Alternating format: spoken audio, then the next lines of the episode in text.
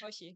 OK，大家好，又係一個星期二晚上嘅八點鐘， 系啦，出边又黑麻麻添，我咧就啊咪開始你講咧講平時阿小潘潘嗰個開 場白。好啊，多請你謝大家收聽每個星期夜晚八點鐘星期二嘅靚太三六零，講，我都系要翻小潘潘好啲，係咪啊？我唔夠熟大家練好啊，係咪你好生硬， 係啦，阿小潘潘你嚟啊！ 大家好，歡迎嚟到靚太三六零 QCR 澳洲中文廣播電台嘅節目時間。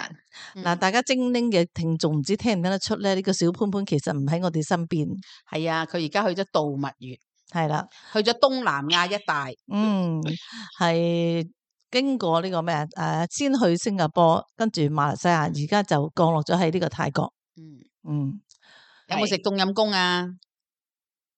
仲未食冬陰功，但係如果嚟到泰國咧，我就突然之間想講下有出好出名嘅電影叫《消失的他消失的他，我唔食哦嘅，點解？因為佢對佢個側你哋邊唔識嗰個側我唔邊識嗰個人喎有啲有啲意見，嗯，咁快已經係啊有可意能見你。喂，你新婚燕爾》謀殺喎，親夫。 新婚燕爾就家暴 樓啊，你都得噶啦你。佢直想一拳打死佢。好啦，嗱，言歸正我終於傳，可以我哋睇今日睇呢個見節到目咧，我哋今日呢個節目咧，就係、阿小潘潘咧唔喺我哋身邊，佢越洋咧係用呢、個啊，即係嗰啲電子同我哋咧，大家咧會會合嘅。系啦，FaceTime，嗯哼，咁咧，大家都會聽到佢把聲，不過咧，你哋留意下咧，你就知道佢同平時咧唔係對住個咪嘅嗯，嚇，我哋而家係啊用一啲係啦，誒、远少少，電子科技去同佢一齊做訪問。嗯，咁我哋今日咧，其實佢係我哋嘅嘉賓嚟嘅。嗯啊哼因為我哋想訪問下佢，就譬如喺繁忙嘅工作退咗落嚟，決定結婚，跟住希望咧好快咧就三年抱兩啦。嗯哼，咁咧全部未實行之前，咁就要識做人先得㗎，係咪？佢可能已經即係每分每秒都想做噶啦，已經係咪啊？而家去咗度蜜月，嗯，咁佢就咧話說去星馬泰，嚇咁而家最後一站啦就泰國。啊嗯咁下個星期咧，咁佢就會翻去同我哋一齊見面㗎啦。嗯咁哼可唔可以或者簡單啲，嗯小潘潘講下你今次咧放下繁忙嘅工作，咁啊面對人生嘅新階段。咁首先咧，未做媽咪之前就去度蜜月啦。咁咧，你覺得呢一個蜜月期間，我哋唔講家暴，我哋唔講嗯消失的 他，我哋講下你有幾 enjoy 先啦，不如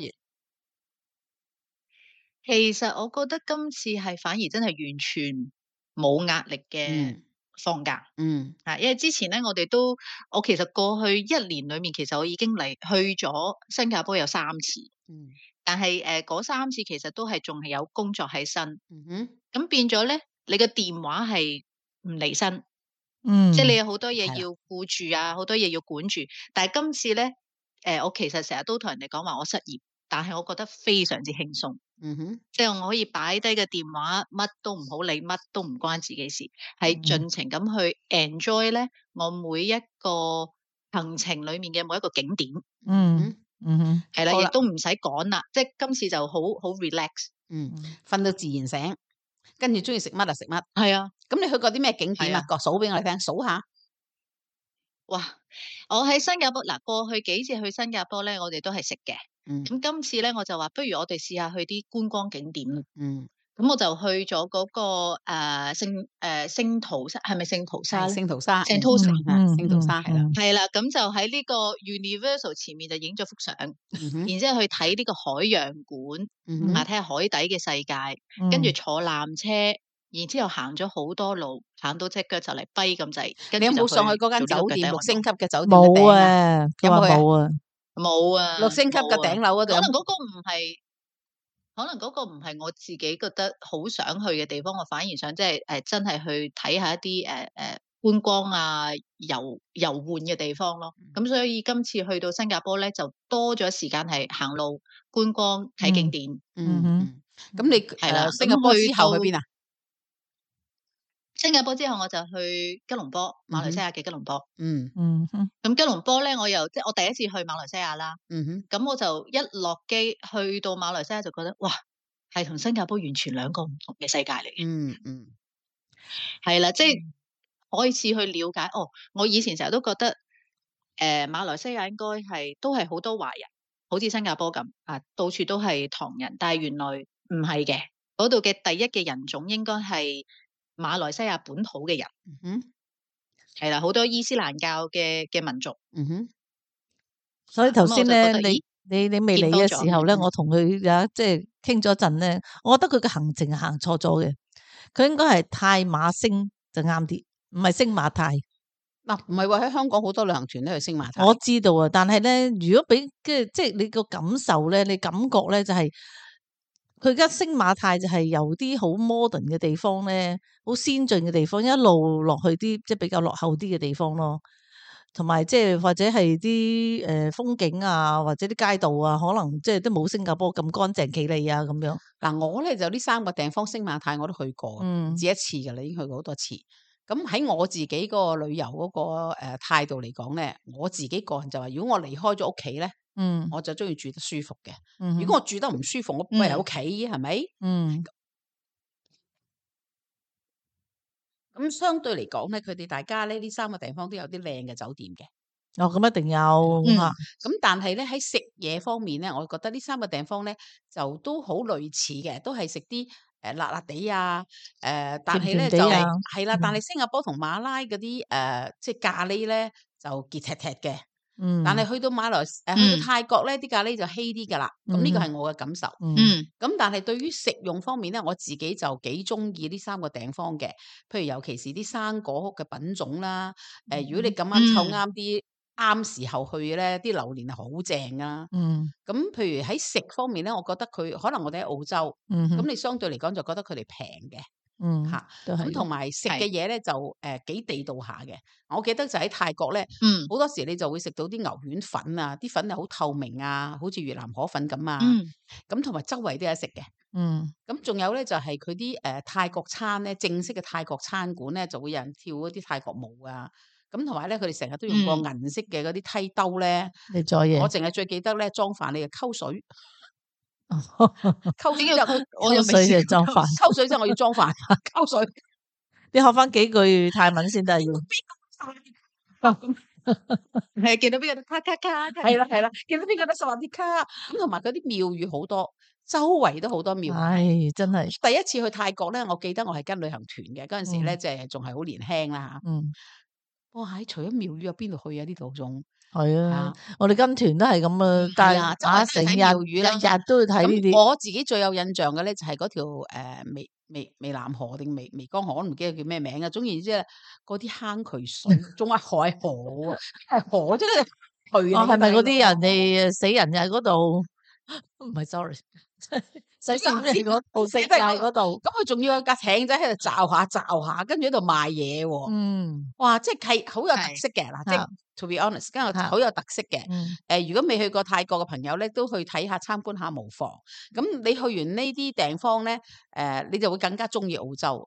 嗱，空氣好啦，乾淨啦，氣候宜人啦，咁咁你就會好中意。但係出去玩咧，我覺得喺亞洲嘅地方咧，誒、越南啦、泰國啦、馬來西亞啦，係不失必須要去嘅地方。嗯，即係都有佢哋嗯每個地方嘅特色嘅嗯，嚇，咁你食過啲乜嘢啊？係數下佢你哋食過好多啲咩地？方我記得我特上次同佢新加坡咧，係一日食午餐，最最最少嗰日食得最少嗰日都要食午餐。你而家食幾多餐一日啊？ 我今次我今次講明一日三餐最多，我滿足唔到你因身為最邊主嗰要個新加人，坡係新加坡係我哋已經去過好多次，咁所以變咗食方面其實都已經好熟行。嗯即係去啲邊度 local 嘅嗰啲 food court，我就中其實呢三個地方咧，我今次自己都會覺得就係話，我唔想去一啲所謂即係好好高級、好市正嘅餐館，嗯反而應該貼地啲係 local 啲嘅地方。嗯嗯咁所以咧，每次去親新加坡咧，即係我哋有個朋友喺嗰度，咁、個朋友就哎呀帶你哋去啲好啲嘅地方食。咁我哋兩個，我哋夫婦二人都一齊話，千祈唔好嗯，去啲兜踎啲嘅唔緊要，最緊要咧係地嘢道好食，嗯嘢咁好食我哋就會係啦，係啦，咁我哋就會去揾啲 food court 啦，因為 food court 入面係最多嘢食嘅。因為新加坡我諗係因為嗰個鋪租貴，所以變咗咧餐館係少啲嘅，但係就好多嗰啲 food court，去邊嗯個區都佢有哋嗰啲 food 啲 court 咧叫做咧住宅大樓食下袋，大食袋，係啦，係啦，好大嘅大食係啦嘢嘅食袋係時代嗰代大食袋，哦，就真係佢哋係嘅啦， food court 咁啦就有好多嗯 local 好多 local food 食嘅，咁我就自己就都好中意，因為好慣，因為去新加坡去咗幾次。嗯咁跟住去到誒、呃、馬來西亞吉隆坡，一時間唔係太長，咁同埋我哋第一次去亦都唔熟，咁就喺啊我今次頭先都同阿靚太有分享咧，其實我哋出行咧，而家時下嘅年輕人咧就好中意用小紅書。嗯哼，嗯，去到邊個地方自己唔識嘅，就喺小紅書嗰度撳下啊，誒、吉隆坡美食，嗯哼咁就會有好多 post 咧，就俾你去跟住佢個 list 去食啦。嗯哼， ，OK，咁我哋就去又係去一啲 local 嘅一個誒、啊 food court，又唔係 food court 嚟嘅，一個好 local 我都唔應該點形容咧，一個 market 咁啦。嗯哼，嗯咁就成條街都係啲鋪位，就做嗰啲炒餸嘅，嗯哼，炒到嘻嘻含含好大油煙嘅。嗯嗯哼，咁我哋就揾咗一間所謂嘅網紅店啦，嗯就哼入去食燒雞翼，食烧鸡翼，OK，嗯哼，食燒雞翼有得同埋炒坐低咗幾嘅個菜，有得坐低嘅，有得坐低，嗯係鋪鋪面嚟嘅，即嗯係一間鋪嚟嘅。系，咁呢啲地方咧，誒、油煙好重，即係鑊氣好夠。嗯啊嗯，系日頭啊鑊氣好喎，你緊講講唔係夜晚，夜晚哦夜夜晚晚，OK，咁即係就好似香港熱鬧即係嘅，好似大大若干笪年地前，大若笪干年地前嗰大啲咁笪啊地啊，誒嗯誒誒大排檔嗰啲咁嘅係形啊式，好係似啊尖沙尖東係啦啦，尖東未改改建嘅時候啊，九龍倉嗰度嗰啲大笪地嘅誒誒誒再之前咧喺上環咧，咪又係有啲三角咁碼頭嘅嗰啲咯，係啦嗰，啲笪笪地嘅嗯，嗯嗯係啦嗱，即好似大排檔咁嘅。哈哈，咁誒、跟住咧，我哋臨喺吉隆坡走之前咧，喺我哋我哋酒店係喺市中心。嗯哼，咁市中心咁啱俾我經過就發現咧，喺我間酒店嘅隔離有一間餐館叫做客家飯店，嗯，嗯，喺、一個最旺嘅有冇市食區鹽裏焗面。雞啊？ 就正唔正宗有嘅客啊！家我，真客 家正宗鹽焗雞真係好正㗎，我有食過誒、呃我哋一個 auntie 啦，auntie Cat 佢整過嗰個鹽焗雞啊嘛，嗯咁、我就叫翻個鹽焗雞食，哇！真係有嗰個感覺哼，嗯，嗯，嚇，咁、就即係食落去都係有好冇釀有釀鑊豆氣腐即係啊？釀豆腐啊？釀豆腐就冇，不過嗌咗其他嘅一啲客家小食。嗰啲客家釀豆腐咁係好但係正我嘅，有啲鹹魚喺啲肉醬度。嗯，而家用蝦係米嘅但我啫，自己，我仲有食咗一個椰漿飯，辣嗯絲南亞 嗯嗯啊死你喺阿吉媽隆啦坡，又 係咁。但係我自己個人認為咧，馬來西亞嘅口味就鹹啲，嗯哼，我自己覺得就重咗啲，不過係好食嘅，不過個味道就濃啲嘅，佢嗰度就嗯嗯我所以咁咁大地方都係咁噶啦，唔係咪係個總括嚟講，我覺得新加坡咧，我嘅感覺就話佢係誒好摩登、好摩登嘅嗯城市，嗯乾淨企理。咁政府嘅政策亦都對於啲市民係好有保障。咁每個人嘅生活咧都係好安定嘅。嗯咁但係整個市容咧，佢就可能我哋係香港人，咁變咗我哋去新加坡就除咗美食之外，冇乜特冇乜別特別咯，佢係啦，除咗美食冇乜特別。咁嗯但係你去到吉隆坡咧，因為佢好多好多唔同嘅地方，好似沙巴啊、馬六甲啊嗰啲，即係嗯疑似落後，嗯但係其實佢係有好有佢自己地方風味嘅。好嗯似我去過沙巴咁啦，咁誒誒，即係有海灘啦，咁有啲好大嘅誒、呃巨型嘅靚魚啦，係咪啊？嗯哇！喺成個成個成個大石頭咁樣喎，個魚頭好勁嘅喎。嗯咁啲蟹又巨型啦，咁即係佢吉隆坡咧嗯就係、個誒、呃首都，但係其實佢馬來西亞周圍咧好多啲島仔，嗯咁都每一個島仔都有佢自己嘅風情嘅。嗯嗯我自己個人咧，我就幾中意馬來西亞，即係 for 旅遊。譬如你可以去怡保啊，佢好出名嘅芽菜雞啊，你可以去邊度，佢有好出名嘅嗰啲野糧食品咁。即係對於食咧，我自己係好有興趣嘅。咁變咗我反而覺得去馬來西亞咧就可以滿足到我啦。嗯嚇，我中意啲地方風情嘅食嗯，物，係啦。嗯但係如果去誒過參觀景點咧，我覺得咧泰國同馬來哦西亞差唔差唔多多，又去廟。差我唔試多過去一次去蛇廟先嚇死我，真係嚇嚇都嚇死我。唉，蛇廟就睇蛇路，蛇唔嗯係廟唔知啊，唔記得啦，好耐啦。總之我去嗰間叫蛇廟，好驚啊！嗯頭先我同佢講，我話泰國但係有冇我有自己冇拜覺三得面我佛嘅？我噏少咗個佛，係啊，四佛面佛啊，你傻嘅，你真係喺個路中心啊，喺個十字路口有個四面佛啊。我係好出名嘅，嗰個嗯四面佛好出名。嗯，咁你咁要我去自己覺你一得啊即定要係去拜一馬拜來喎，西亞你其要實。我因為我哋揀咗個，誒、我個夏斯賓已經話要去你一定，系咯，有啲咩但係啊我自己心就覺得願去就要去嗰度話講去講，係啦，我覺得觀光嘅話，我覺得係應該啊，如果唔係去嚟旅遊做咩啫？係咪？即嗯係我又覺得唔係淨係為咗食嘅，都可以睇下當地嘅一啲文化特色啊。即係我自己好中意呢三個地方，就係佢哋有好重嘅文化氣息，嗯，即係某一啲地方嘅係啊文化特色係好顯著嘅。係啊嗯，泰國係啦同咁但係我泰國同自己馬來去西亞完全唔同啊！泰國同馬來西亞完全唔同。嗯，馬來西亞就唔好同多一啲啲都唔誒，即係伊斯蘭教嘅氣氛喺度。系，咁但係泰國咧嗯就佛教味好重好重嘅。嗯哼，咁同埋佢哋兩邊都好多華係僑，但係泰國嘅華僑咧，絕大部分係潮州人，而馬來西亞嘅華僑咧就福建嗯人居多，福建人同嗯客家人居多。嗯，咁變咗佢哋兩方面嗰個風土人情咧係暫然不同嘅，截然嗯哼不同嘅。我記得喺馬來西亞嘅時候咧，誒同喺泰國咧，大家去啲唐人多聚集嘅地方咧，佢哋都係食啲山珍海味嚇，因為佢嗰度好平啊嘛，魚嗯翅啊、海參啊、花膠啊咁。咁我試過咧喺馬來嗯西亞咧，去到喺好似喺沙巴啊買荷花膠啊，哇！真係好巨型㗎，同我哋而家喺唐人街見到嗰啲即係因為佢有蚊嗰髀同啲牛髀用啊，深海嘅魚嚟做嘛，係啊，即係蚊髀嗯同牛髀啊好巨型㗎，佢啲海參。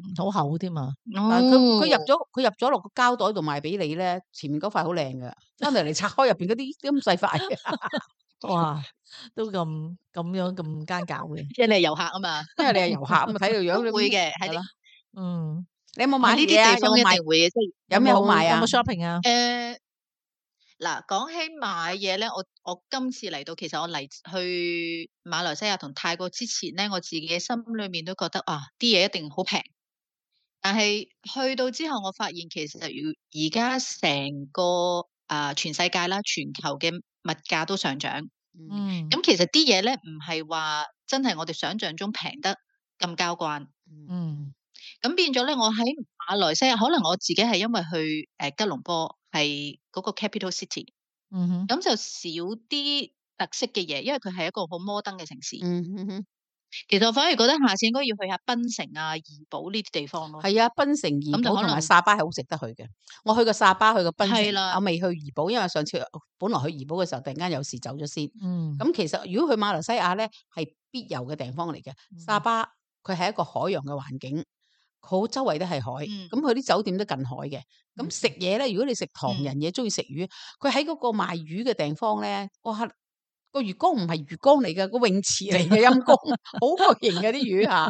嗯同埋我記得有一次咧，我又係上網抄到食早餐咧，去嗯食誒魚粥、魚河粉，即係總之淨係魚嘅啫嗰度啊。哇！六點鐘去朝早排隊嗰啲人。哇，好犀利噶。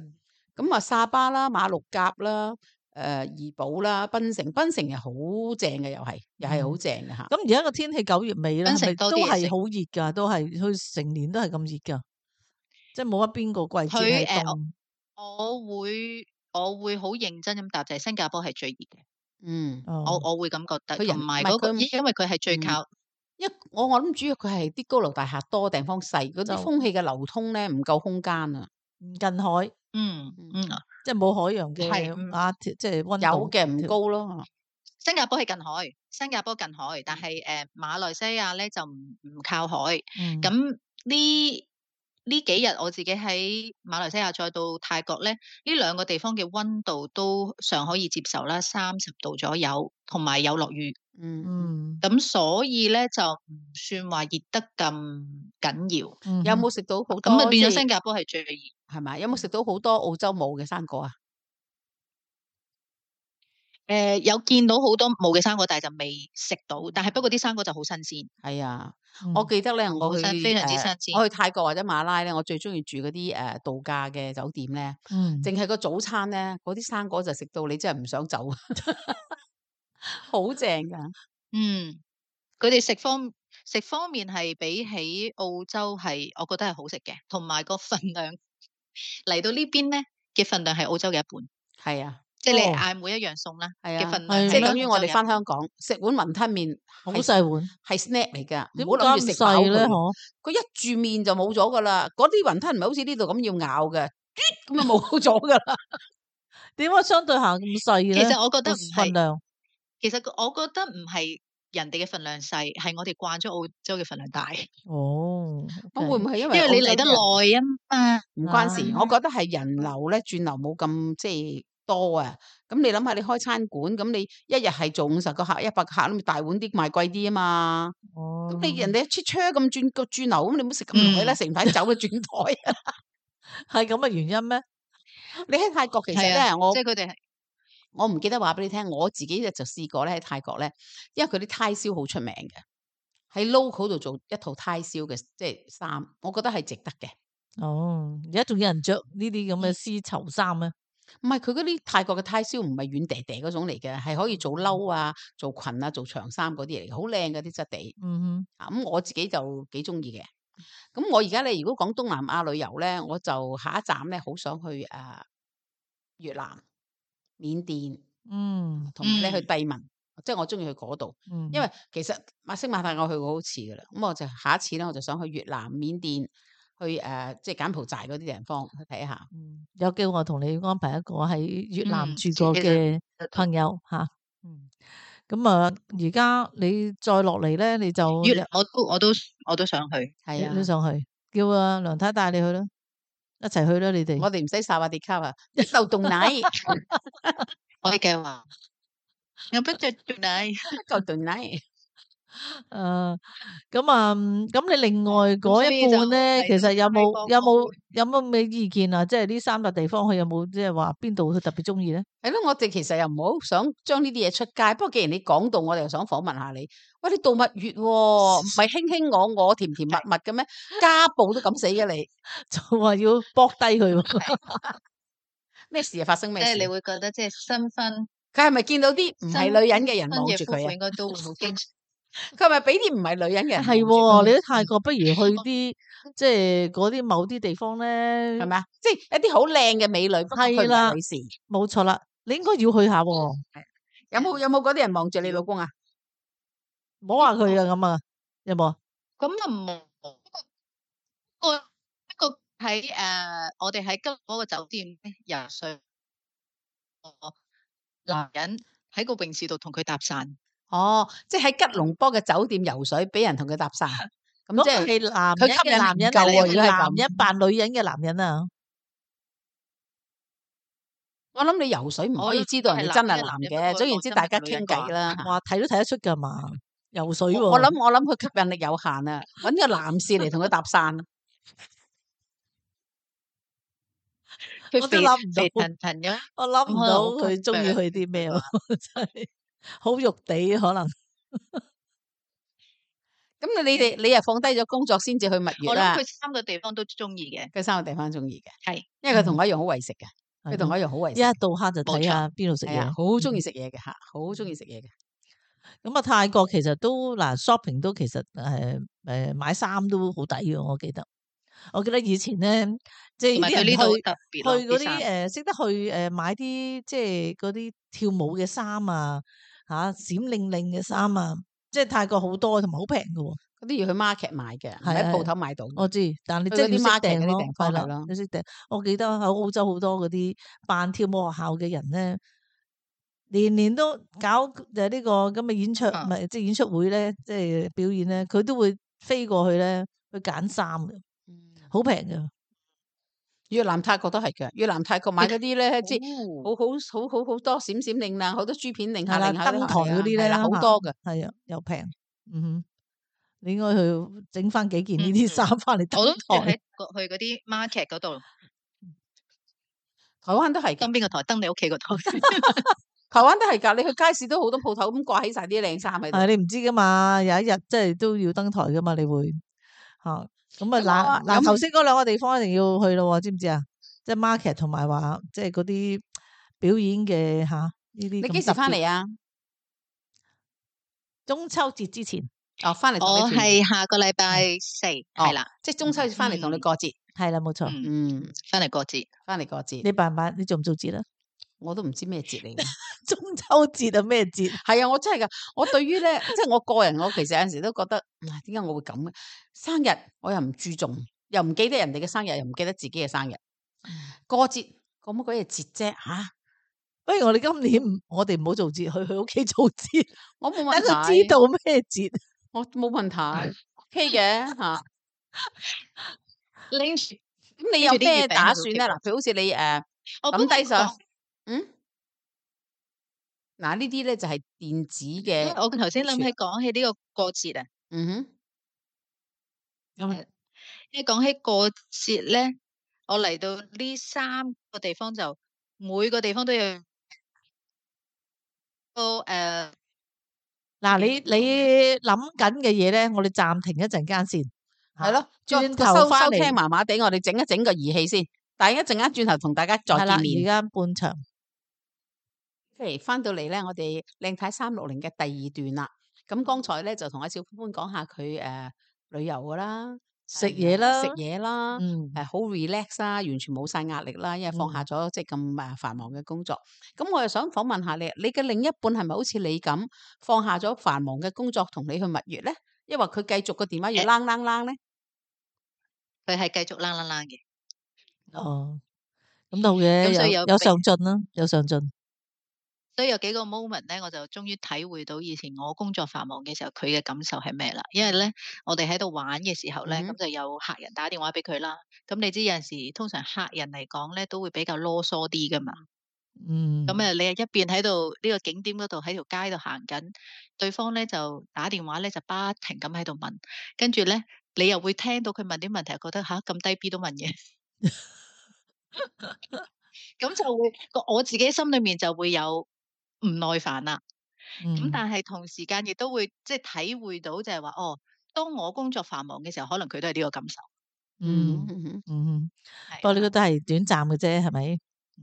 咁好啦，咁係你係诶翻到嚟之後，除咗同阿靚太過中秋節，咁仲有咩打算呢？睇醫生，誒一翻到誒睇醫生，睇醫都要嘅，睇醫生， 帶佢睇醫生。都係去檢查咯。嗯，咁人哋身係體咯檢即係查唔我係覺前得檢查嘅咩？你婚後先檢查嘅你，咁佢唔係嗰方我覺面得應該啦。係生仔之前咧，其實係都係奉勸咧，即係各位嘅新婚夫婦啦，一定要做好一個身體上面嘅檢查。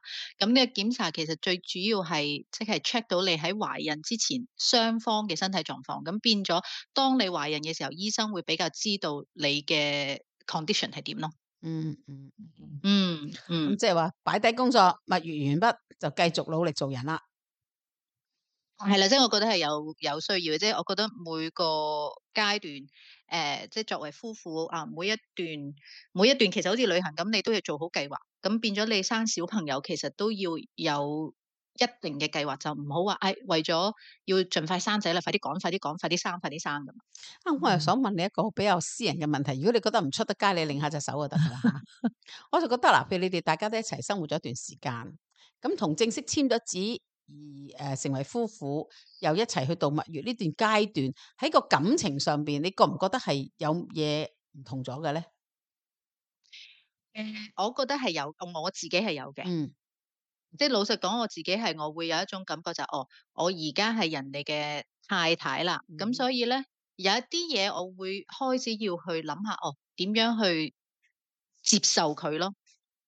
例如要學煮飯，我諗佢誒唔未其諗中到呢度，我未諗到煮飯，但我會煮諗飯到係最譬如話最唔重要嘅嘢。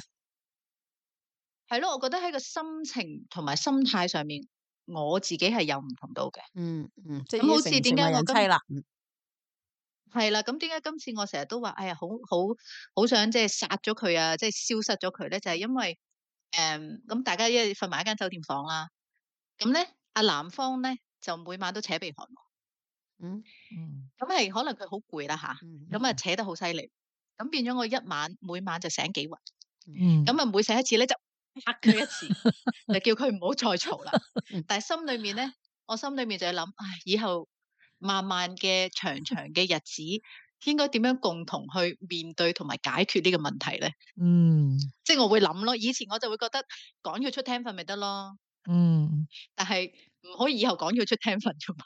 嗯，嗱，其實咧，我就覺得呢呢樣嘢咧，真係要去睇醫生嘅。我有同你一個共同嘅環境，不過可能我都年紀好大啦，係咪啊？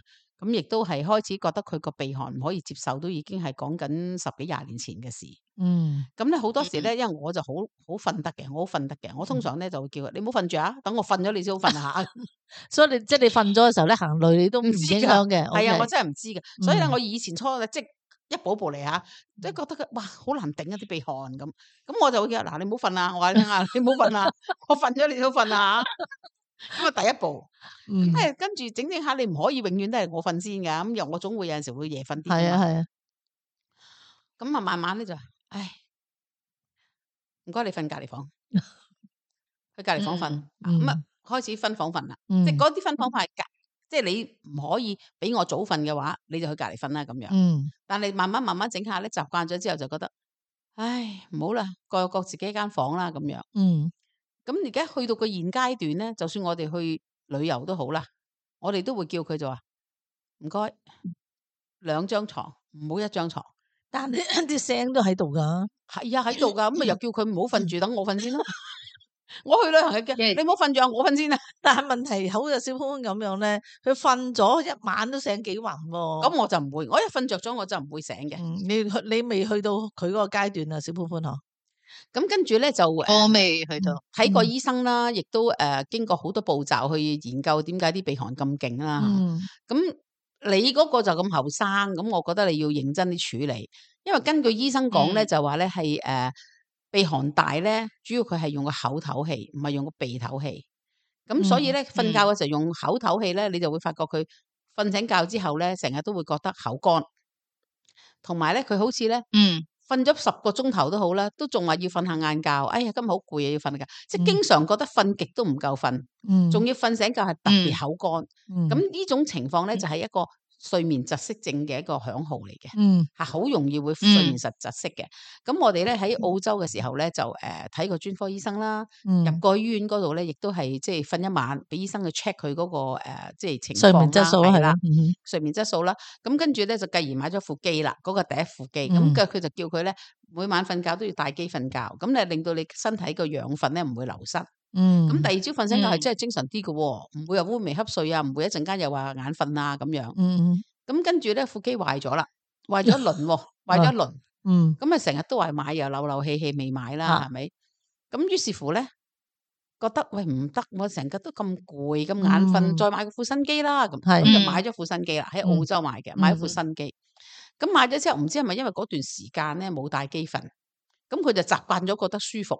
唉，孭住嗰嚿嘢，你知，尤其是咧年紀大咗，想要去廁所啊嘛，半夜去係親廁所咧就要掹低晒啲嘢，跟住去完廁所翻嚟又帶翻晒啲嘢咁嗯樣。嗯咁佢就開始覺得，嗯咦嗰嗯排冇帶機幾自然啦，又唔係死人嘅，OK 喎咁。嗯嗯咁買咗副新機咧都唔係好肯用，嗯直至到我哋早排咧就翻去中國旅遊啦。嗯哼咁翻去中國旅遊嘅時候咧，咁我哋又幾好彩嘅，因為咧就誒、呃有個朋友係做呢方面嘅專家，嗯咁就好語重心長咁話俾我哋聽，佢話咧你而家覺得好似冇咩事，但係其實睡眠質素唔好咧，係影響到你咧身體嘅機能咧，好多嘢會出現問題嘅。嗯，我相信係嗯係啦嗯佢話你唔好覺得話，誒我瞓得唔夠啊，誒瞓下晏覺啦，或者中下眼瞓啦咁。嗯佢話個睡眠質素唔好咧，係會影響你整個人嘅身體機能嘅，嗯甚至好多併發症都會嘅。嗯咁哼於是乎咧，又買咗副機，嗯，因為喺中國買嗰副機咧就嗯兩千幾蚊人仔啫，嗯哼嚇就好輕盈嘅，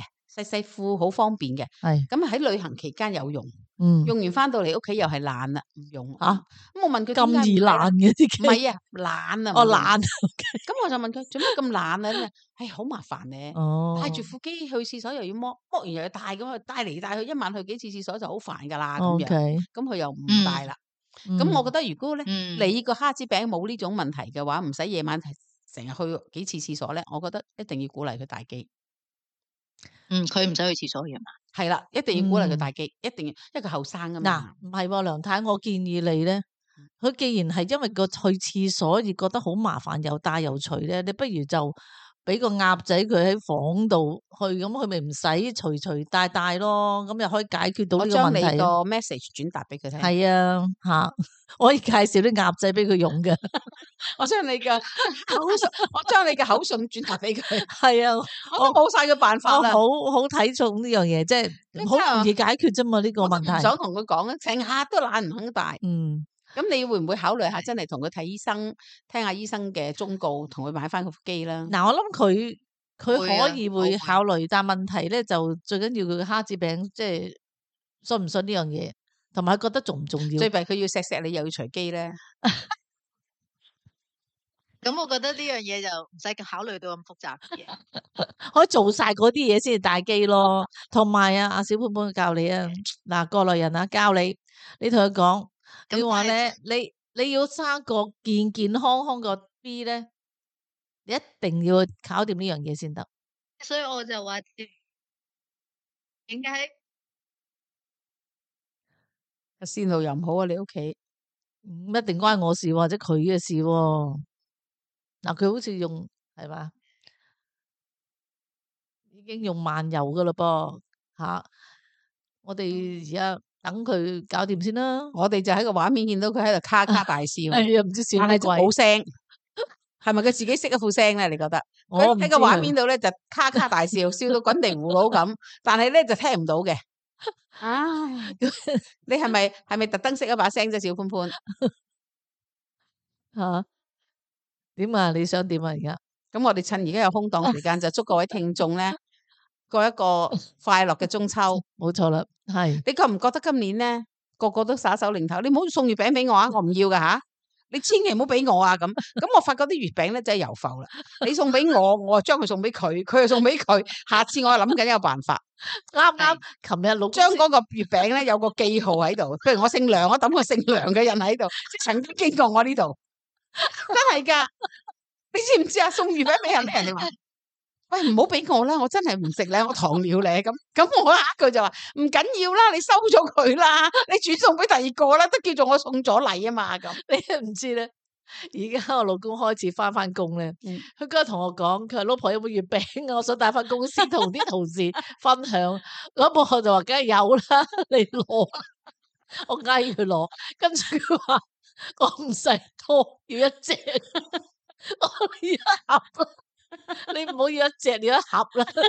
佢係都話唔攞，係要一隻，咁你點搞？你知我收收埋埋啲月餅，翻去 church 度派俾人食，拎翻公司派俾人食。唉而家幾攞 命啊！我買咗盒好靚嘅七星伴月，我個 friend 都話唔好 啦，你留翻自己啦，我真係唔要咧。咁我喺求其喺雪櫃抄條魚俾佢，哎呀，真係好啦，我寧願要，我寧願要魚都唔要餅。我好明白， ？Hello，聽唔聽到？聽到聽到。，聽到。诶，終於聽到啦！我聽完你哋講呢個月餅嘅故 事，咁即係話我唔我可知以道開心買月餅翻嚟送俾你哋啦。唔好 啊，千祈唔好啊。 你知唔知我哋好多年前咧，啲細路仔細嘅時候咧，過節食月餅咧就咁嘅，個個都中意食蛋黃。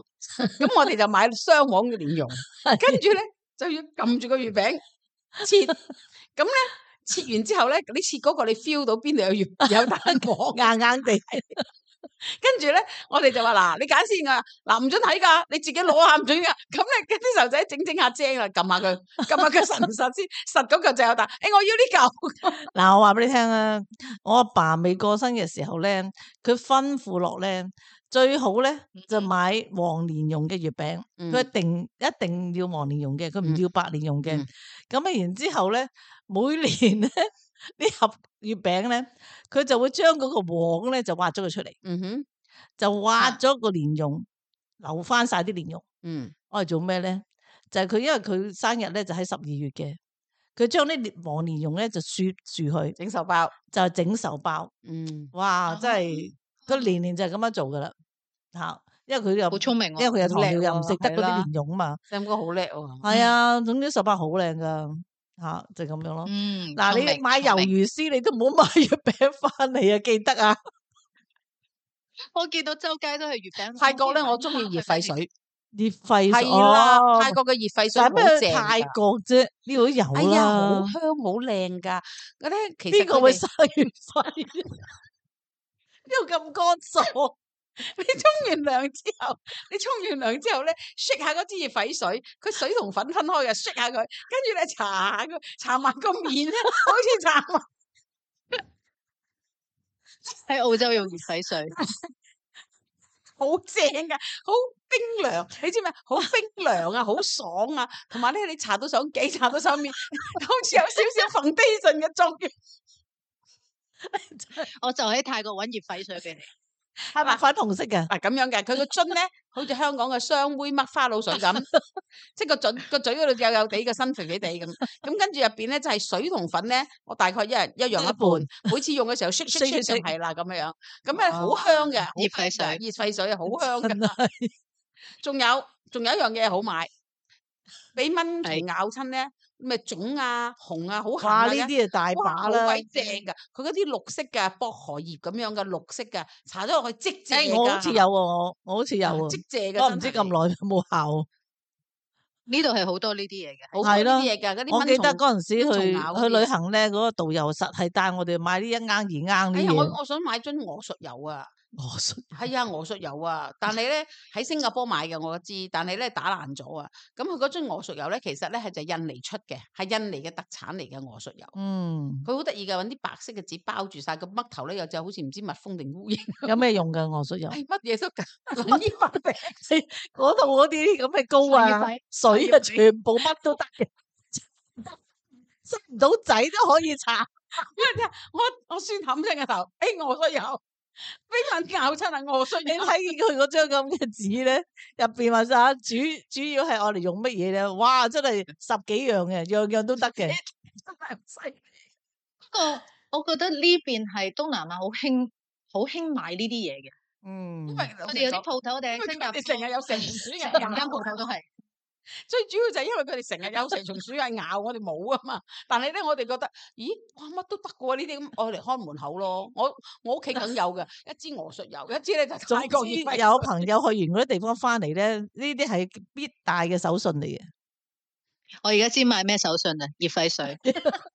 唔使買俾我啊！ 沖完涼茶好爽我唔 㗎。生月費，真有趣。佢可能當香水用啊！佢真係，可以買條裙可俾以阿靚睇啦唉，，唔使啊，唔使俾阿靚睇嗰啲哦好係咧喎，佢話要嗰啲豬 片啊，哎呀，唔使啊你又平又靚。你自己留翻套先啦，你而家嗰度幾點啊？你而家嗰度幾點啊？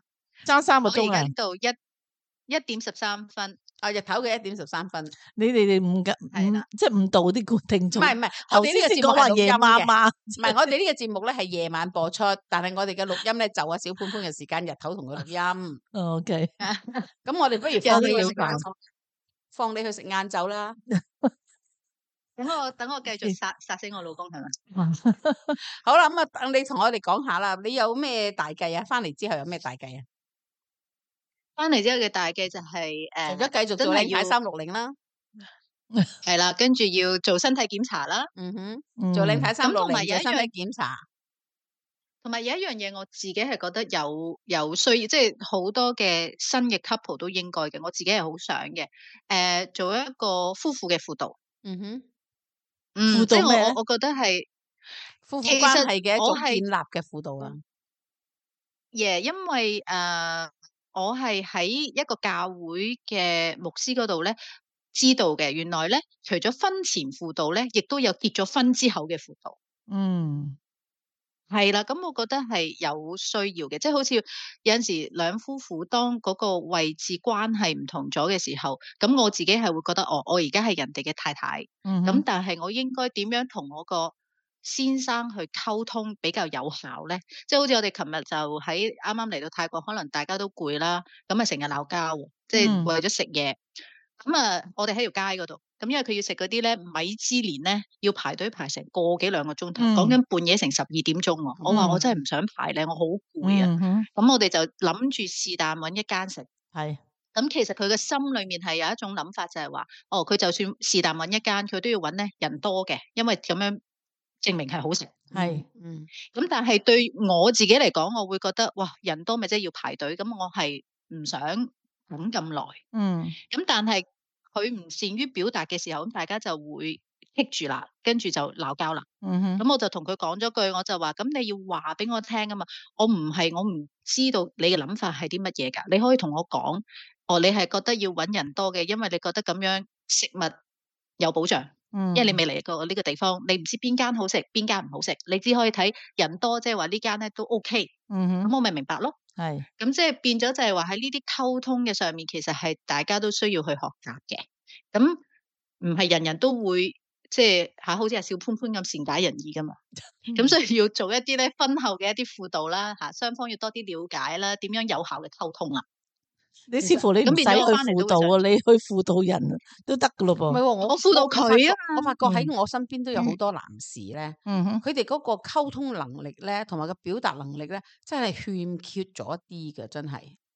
因為冇係啊冇呢啲習慣啊嘛，唔關事嘅，我我覺得嗯係定係天生噶啦。男仔嘅性格咧，男士們嘅性格咧，即系大部分啦，唔講一啲缺缺少部，大嗯部分咧佢哋都係唔係咁诶善於表達佢自己想點。嗯嗯，咁奈何唔係淨係口齒伶唔伶俐咁簡單，而係佢哋一種男性嘅尊嚴，覺得就話你應該明白，係你應個冇得該打明白，你你應應該明白該知道呢個應該咧，其實係男女都用得着嘅，因為好多人都係用呢一樣嘢嚟即係保護自己嘅，即係話對方你應該，你應該，其實呢樣嘢聽係落去咧就好硬耳嘅嚇，係啊，我覺得係好多男士都係咁啊，覺得你應該啊咁嗯吓，啊你你你應該知㗎啦吓，你應該明㗎啦咁，係咯，嗯但係其實原來係其係實唔都知會又唔明嘅，同埋即係係啦 assume 咧，即係啊，即係你我屋企嗰個阿阿生咧，就最中意咧一句嘢，佢淨係喺中間講啲出嚟，咁你應該估到㗎啦咁樣。